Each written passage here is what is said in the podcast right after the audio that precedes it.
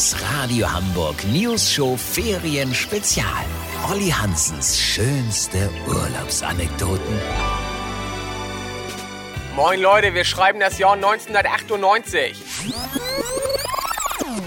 Ich hatte meiner damaligen großen Liebe Bianca Burger zu ihrem Geburtstag einen dreitägigen Kurzurlaub nach Florenz geschenkt. Der Plan war, mit meinem Auto per Nachtexpress runterzudonnern. Leute, ich hatte damals den legendären 190er Baby-Benz. Der Wagen war so robust, da hätte man statt Motoröl auch Currygewürz-Ketchup einfüllen können. Da hätte der genauso geschnurrt wie mit so einem super Hightech synthetischen 5W 30er für 25 Euro. Wisst ihr, wie ich mein? So, um 9 Uhr abends sind wir dann losgefahren. Bianca hinten am Pen und ich alleine gegen die A7, unterstützt von 10 Red Bulls. Ich hab mich gefühlt wie Superman auf Speed. Es war 10 vor 3 und wir waren kurz vor Schweinfurt, was schon Formel 1 verdächtig war, als es plötzlich zu quietschen begann. Ein Geräusch so schrill wie das eines Salamanders während der Paarung. So, ich die nächste Ausfahrt Schweinfurt Nord raus, Bianca geweckt und den ADAC gerufen. Achsschaden. Ja, Mist, aber kann auch dem besten Auto bei einer Gesamtlaufleistung von 650.000 Kilometern mal passieren. Bianca und ich haben dann im Auto gepennt, bis die erste Werkstatt öffnete.